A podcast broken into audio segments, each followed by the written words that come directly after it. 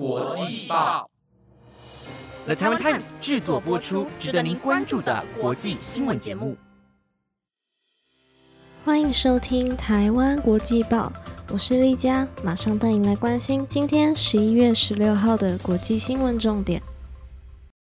各位观众朋友们好，今天的新闻重点包括：全球石油天然气公司计划新油田。投资超过一千七百零四亿美元。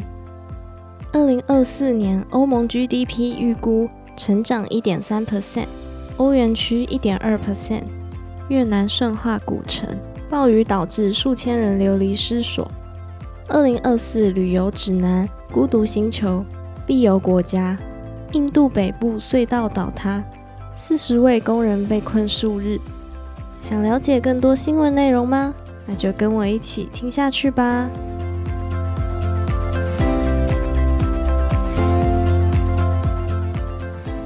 首先为您带来的第一则新闻内容是：国际能源总署强调不需要新油田，但环保组织指出，几乎所有石油和天然气公司仍在持续开发。德国与其他非政府组织的分析显示，全球百分之九十五的碳氢化合物产量。来自一千六百二十三家石油和天然气公司，这些公司中百分之九十六计划开发新油田。自二零二一年以来，生产石油和天然气的七百家公司投资计划达一千七百零四亿美元，新油田的支出更增长了三十一 percent。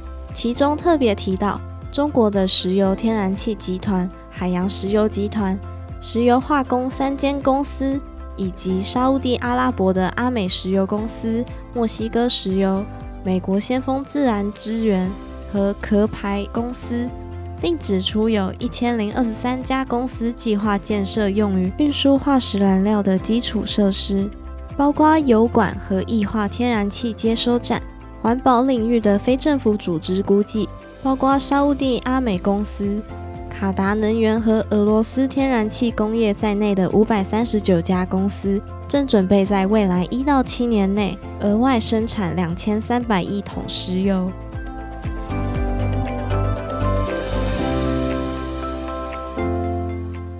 第二则新闻内容是：欧盟委员会宣布，鉴于通胀压力与货币紧缩，欧盟和欧元区的经济成长预测将从先前的零点八 percent。下调至零点六 percent，并指出今年前三季度欧盟实际国内生产毛额几乎没有增长。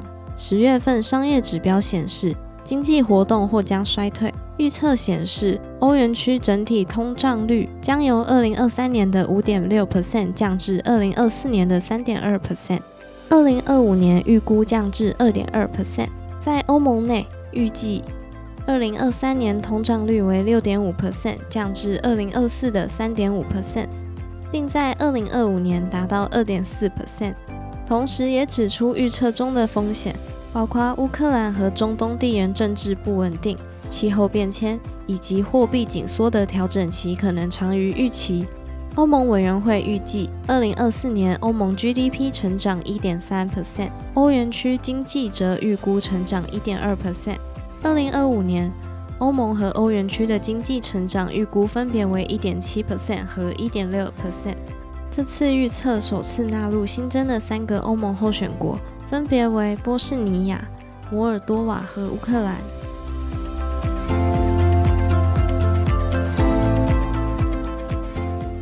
第三则新闻内容是关于越南世界遗产古城顺化遭遇暴雨，数千间房屋被淹没。居民在供电中断的情况下，在被水淹没的街道上行走。暴雨影响了许多沿海省份，广治省中部有两千多人被迫离开家园。山体滑坡使部分国家高速公路被封锁。越南以六月至十一月为雨季，今年的自然灾害尤其严重，包括洪水和山体滑坡，造成一百三十六人死亡或失踪。预报员预计未来两天水位可能再上升。尽管这种极端天气条件经常发生，但科学家将其强度和频率的增加归因于气候变迁。随着全球天气变得更加不稳定和严重，立即采取行动应对气候变迁的必要性变得更加明显。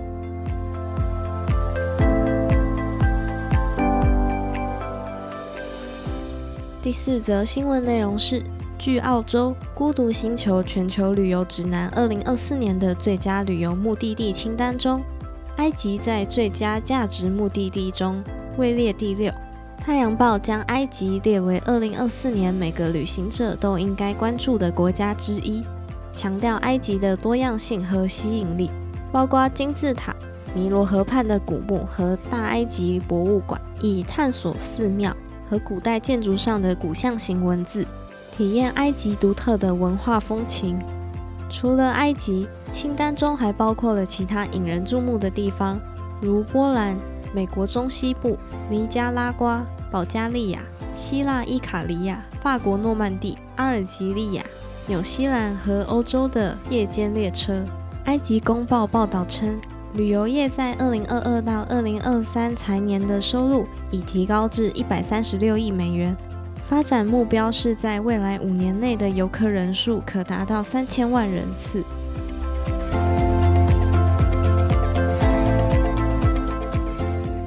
最后一则新闻内容带您关心的是，印度北部一座倒塌的公路隧道中被困数日的四十名工人。有部分人于周三病倒，救援人员一直试图钻通废墟、插入钢管，解救被困的建筑工人。挖掘的通道中，由于掉落的碎片以及救援人员的钻孔机出现故障，进展缓慢。当时他们正在北阿坎德施工的隧道发生山体滑坡，导致4.5公里长的隧道在距入口约200公尺处部分塌陷。国家公路管理局表示，一台更强大的机器已空运到那里，并正在组装使用。大约两百名救灾人员在现场使用钻井设备和挖土机进行救援。该地为丘陵地带，容易发生山崩和塌陷。此地以印度教圣地为名，吸引了许多朝圣者和游客。高速公路和建筑物的建设一直在进行，以容纳大量涌入的人潮。以上就是今天国际报的新闻内容。如果有任何的想法，都欢迎到 Apple Podcast 或 IG 底下留言。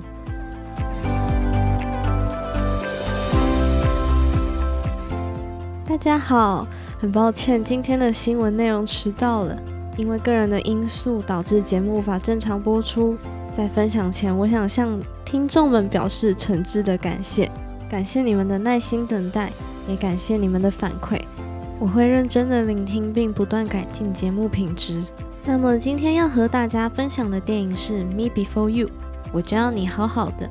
故事情节是男主角因为意外导致下半身瘫痪，使她开始自暴自弃。女主角有一位多年的男朋友，因突如其来的失业，于是开始照顾瘫痪的男主角。两人在相互的影响下。